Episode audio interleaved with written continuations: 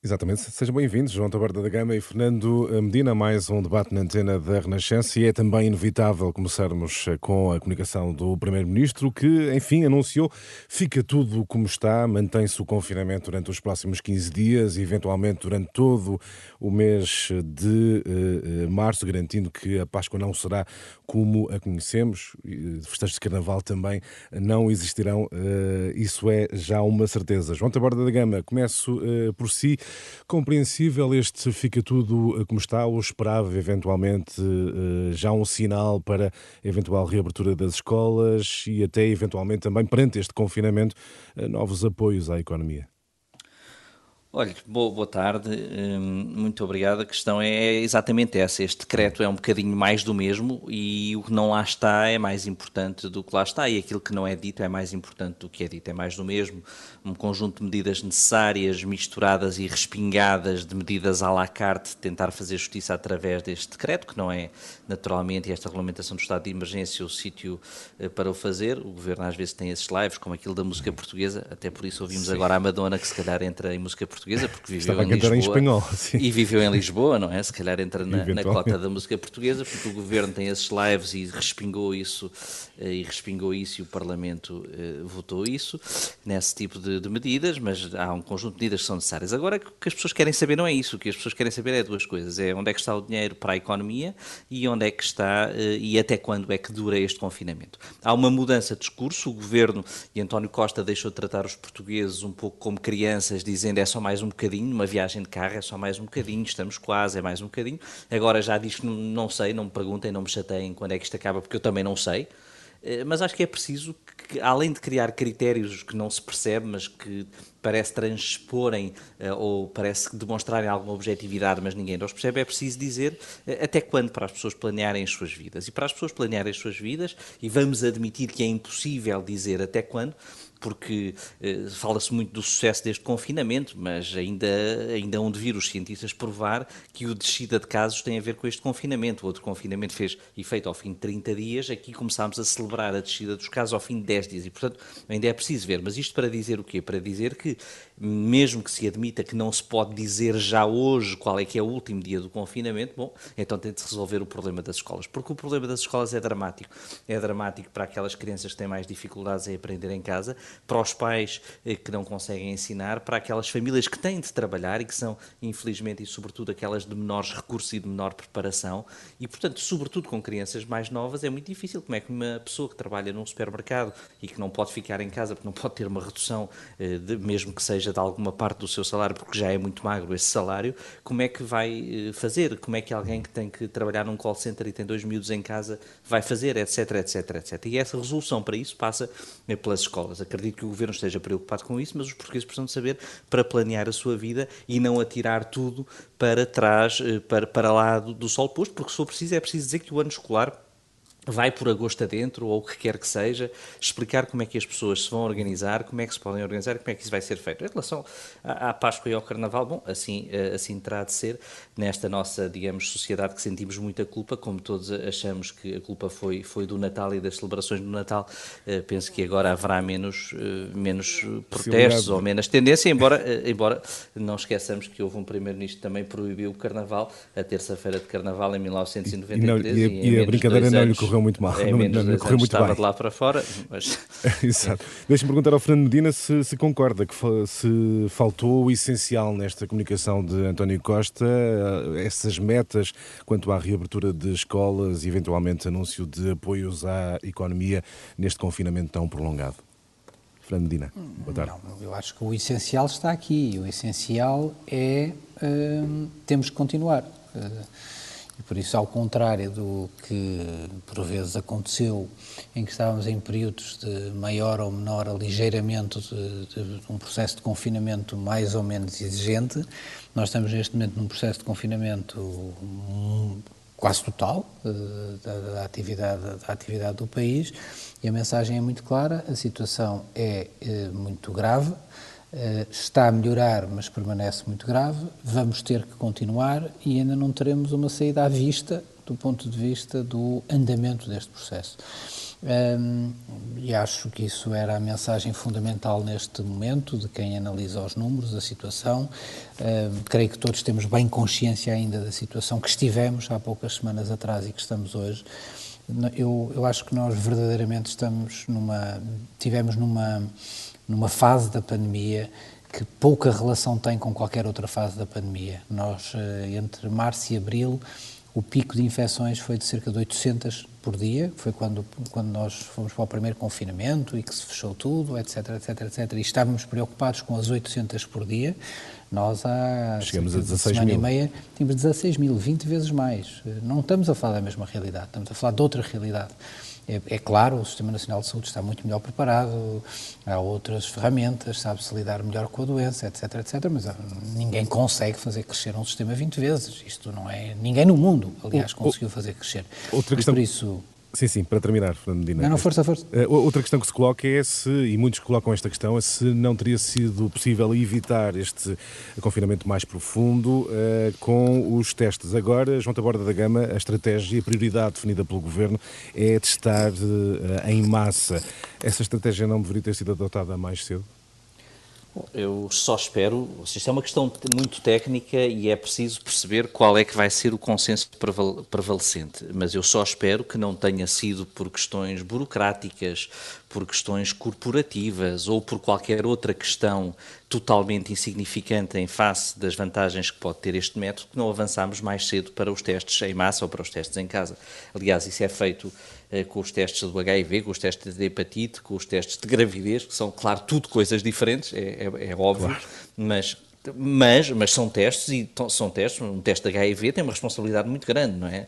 Ou seja, porventura, eh, porventura uma doença mais grave do que a Covid e, portanto, eh, isso já é feito, já é possível fazer nas farmácias, já é possível fazer, eh, fazer em casa. E, portanto, aquilo que me parece óbvio é que, como outros países, devemos avançar e, e se há alturas em que se devem aligeirar e que as pessoas devem deixar de pruridos burocráticos e que pode haver algum arriscar, porque o bem será sempre superior ao mal, não é? Sempre uma escolha entre algum aligeiramento na, no critério da testagem, eh, nos métodos, perdão, da testagem, mas essa testagem deve ser feita, e isso parece que desde o início os especialistas dizem. A questão é criar o critério, porque também já se percebeu que varrer em massa e aleatoriamente países e pessoas não, não adianta, mas criando, e já temos algum conhecimento sobre o vírus e sobre aquilo onde deve ser, onde deve ser, onde o vírus deve, deve, pode, pode criar focos e, e são mais perigosos, e, e portanto isso claro que deve, deve ser feito, e rápido rapidamente esses critérios devem estar cá fora e as pessoas saberem como e o que podem fazer, garantindo-se naturalmente, isto é muito importante, que uh, o gap de, de rendimentos e o o facto desta crise estar a prejudicar tanto e, e, tanto mais aqueles que são mais pobres, que eles não fiquem prejudicados no acesso a esta testagem eh, em virtude disso, mas isso cabe, cabe ao Governo resolver, naturalmente. Fernando Medina, eh, ao anunciar agora como prioridade a testagem em massa, o Governo estará a reconhecer que o deveria ter feito há mais tempo. O Governo justifica com algum desentendimento eh, entre os especialistas, mas tendo por base alguns bons exemplos que vêm do exterior, não, não poderia ter sido adotada esta, esta estratégia mais cedo? Não conheço o suficiente do ponto de vista técnico, mas eu tenderia a dizer que não, porque nós há, há, poucas, não há muitos meses atrás, aqui neste mesmo programa, nós próprios debatíamos o problema da falta de testes, que não havia testes suficientes. Depois passamos a discutir o problema do tempo entre fazer o teste e o resultado. Recordo-me, aliás, na primeira vaga do surto dos lares, o problema gravíssimo que havia, que entre fazer a testagem e sair o resultado, o facto de demorar 48 horas, isso ajudava, impedia um combate efetivo à propagação do Covid em determinado tipo de ambientes. E por isso a tecnologia, depois apareceram os testes serológicos, a tecnologia relativamente aos testes está a evoluir muito rapidamente não há hoje um consenso eh, reconhecido relativamente às técnicas e aos métodos. Há muitos interesses envolvidos do ponto de vista da, da, da, das indústrias, não é, relativamente a esta matéria, eh, e, e, por isso é preciso tomar uma decisão, é preciso tomar uma decisão eh, informada, o mais possível informada e avisada sobre esta matéria. Agora, de facto, há hoje tecnologias que nós não tínhamos há seis meses atrás, é um facto. Se a tínhamos há 15 dias atrás, bom, uh, é, é, outra pergunta, não é? De outra, Sim, de, outra, de, outra, de, outra, de outra natureza. O que eu acho que agora, neste momento, era importante é o seguinte. Eh, é hoje claro pela decisão do Governo, e creio que é reconhecido por todos, esta necessidade de nos mantermos neste, neste estado até que os números baixem de forma muito mais significativa, e eu acho que há também o reconhecimento que nós não deveremos regressar à estratégia que tivemos até agora, que foi vamos confinar, depois vamos desconfinando, depois confinamos mais um pouco. Essa estratégia mostrou que, do ponto de vista social, eh, é muito difícil de ser apreendida pelas uhum. pessoas e, por isso, eh, estamos aqui também onde, Há que adotar novas, nesta, nesta circunstância. Novas Eu acho que nós temos é o tempo, exatamente. E o facto de nós termos este tempo que temos, temos que preparar o processo de desconfinamento que, na minha opinião, deve ser diferente daquele que já tivemos. Quer dizer, o processo de desconfinamento não deve ocorrer com um processo simples de abertura das atividades e da vida social, não é? Porque nós há um risco que eu creio que nós estamos todos conscientes que não vamos todos querer correr ou poder correr, que é o risco de termos uma quarta vaga uma antes de termos uma vaga das vacinas. Isto é, depois daquilo que nós passamos agora que é de uma violência extrema do ponto de vista social, de uma violência extrema sobre o sistema de saúde, sobre a vida de famílias, de milhares e milhares de famílias eh, que perderam os seus, os seus queridos, que, que, que, tiveram pessoas com doenças graves, com situações graves. Eh, quer dizer, tudo isto é um ambiente que nós temos que fazer tudo para não repetir. E por não. isso o processo de desconfinamento pode agora ser pensado com o tempo, como diz o João, pensando bem e ele coloca uma, a tónica num ponto importante, no problema da desigualdade, dos mais baixos rendimentos, no problema da, da educação e da educação em especial para aqueles que vêm de meios menos favorecidos e por isso com famílias de menor capital social e escolar e que por isso terá, capazes terá que haver, de, terá que haver um grande planeamento, planeamento para um, esse um desconfinamento. Planeamento, um planeamento Nós... para o desconfinamento que deve começar agora com a participação de todos para não, os, uhum. não tentarmos achar que vamos repetir o modelo que fizemos até agora. Nós já estamos a ultrapassar o nosso tempo, mas Fernando Medina, permita-me aqui uma questão uh, lateral, que também é de atualidade.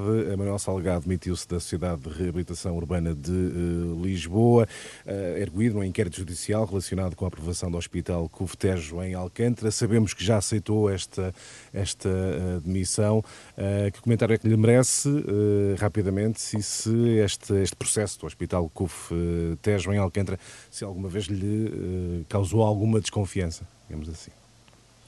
Eu aceitei o pedido de demissão do, do arquiteto Manuel Salgado, pelas razões pessoais, aliás, que ele invoca, mas com o reconhecimento de que não há nenhuma razão, nem ética, nem legal, para a sua saída. A Constituição de Arguído não o torna nem acusado, muito menos culpado do que quer que seja, muito menos culpado com trânsito em julgado de uma sentença. E por isso o que o arquiteto Manuel Salgado fez é um ato de um grande sentido ético e cívico de, eh, de evitar eh, que hoje, com o nível de de degradação do debate público e do, do, debate noticioso e do debate sobre as instituições, trazer esse debate e manter esse debate eh, à conta de uma figura judicial que foi feita para proteger eh, as pessoas que estão a depor em sete processos, proteger do ponto de vista dos seus direitos, dando-lhe direitos de informação, e que hoje é tratada pela comunicação social, como aliás é que estamos a fazer hoje, hum. uma vez mais,